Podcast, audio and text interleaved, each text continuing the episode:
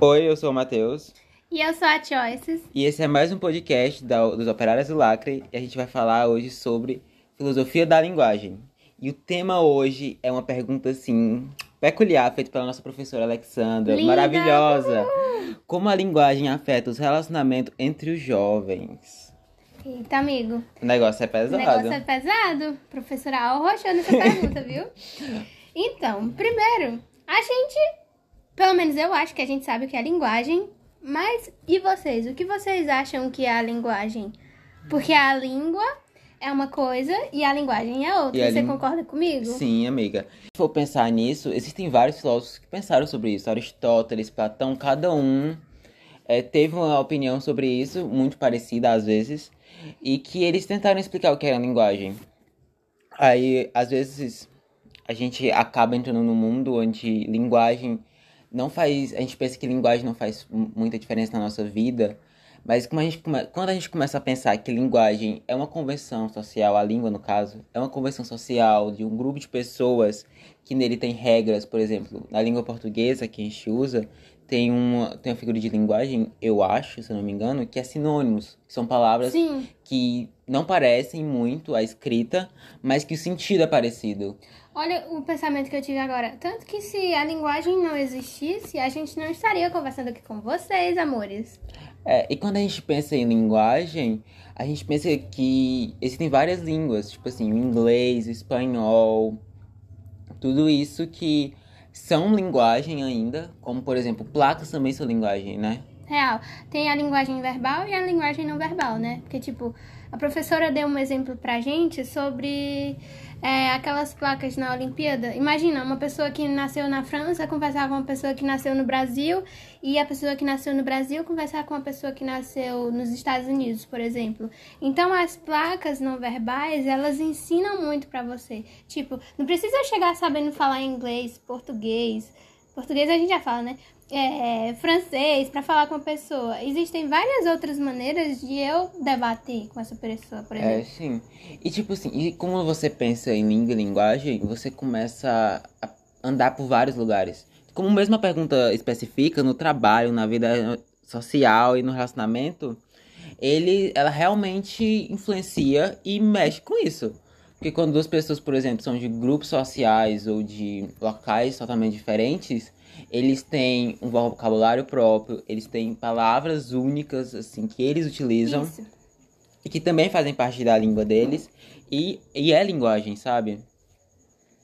Nisso, quando a gente pensa nesse negócio, acho que um dos maiores, uma das maiores coisas que usa linguagem é o cinema, música, Com certeza. que tipo passam mensagens nem às vezes tem até sem letra. A linguagem da arte, É, assim. É um bom ponto também, que tipo assim, a melodia passa aquela vibe, sabe? É aquela sinfonia de Beethoven, que usou os três dedos, tá, tá, tá, tá, tá, tá, tá. É, É, sobre isso. E tipo, a gente pensa nisso, a gente pensa em cultura pop, a gente pensa em filme. E tipo assim, quantos filmes a gente não viu que o relacionamento das duas pessoas acabaram por falta de comunicação? exatamente. É o ponto que eu queria falar pra você, Matheus. A deixa que eu quero aqui é da linguagem verbal e da, da linguagem não verbal. Por exemplo, entre aspas, a nossa professora deu uma aula, inclusive a Alexandra deu uma aula sobre isso. Ela trouxe a teoria de Wittgenstein, que fala sobre o dizível e o não dizível.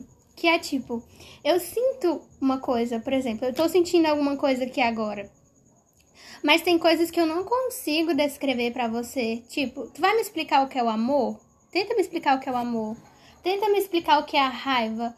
Você vai conseguir separar essas palavras, mas, tipo, o indizível que ela traz dentro de si, eu acho que é um segredo que você não consegue descrever é, um tipo de amor. Tipo, o amor que eu sinto por uma pessoa é diferente do que eu sinto pela outra e não existe nível, não existe escada pra subir pra dizer qual é o maior, qual é o menor.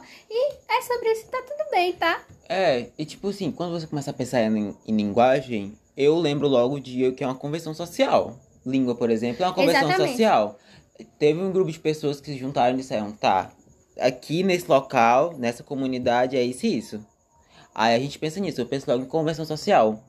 E quando você pensa nisso, eu me lembro que de uma frase de uma filosofia chinesa que diz que tudo está, nada é. Isso mostra como tudo muda, como as convenções sociais também podem mudar. Exato. E, co- e de acordo com o tempo, a linguagem também se modifica. Porque até nós mesmos nos modificamos. Modificamos, no caso. E o que você não, por exemplo, o que você não diz é, é o silêncio. Então, a linguagem do silêncio também é uma linguagem, né? Tipo, você É. não fala uma coisa, mas o silêncio tá ali e ele pode dizer muito mais do que aquilo que você pensa que ele não diz. E quando a gente pensa na pergunta, né, que são para os jovens, a gente vê, por exemplo, que em tempos passados as pessoas tinham muita dificuldade de falar o que, o que sentiam, de se expressar, né, Eu usar a linguagem. que até hoje, sabe? Não. É muito difícil da pessoa falar sobre relacionamento com outro. Tipo, por exemplo, eu namoro com tal pessoa. É muito difícil eu conversar com essa pessoa sobre o que a gente tá sentindo. Não, pra mim, por exemplo, na minha bolha, assim, na maioria, assim, eu tenho pessoas que eu amo conversar sobre esses assuntos e isso, pra mim, remete muito à, à terapia. Você ter essa pessoa que você conversa, pessoa de confiança, esse local seguro pra você falar, que é uma coisa que os jovens deviam fazer. É isso, existem as pessoas que falam muito, tipo a gente, exatamente por isso que a gente criou um podcast. E existem pessoas que são pessoas mais caladas, mas que sentem também. É. E esse aqui foi a nossa conversinha, meio doida, sem sentido e pé na Isso, cabeça. Filosofia é isso. Filosofia é isso, uma conversa de boas e bem tranquila.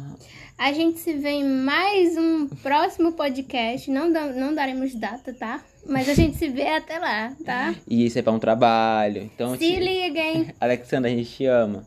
Beijo.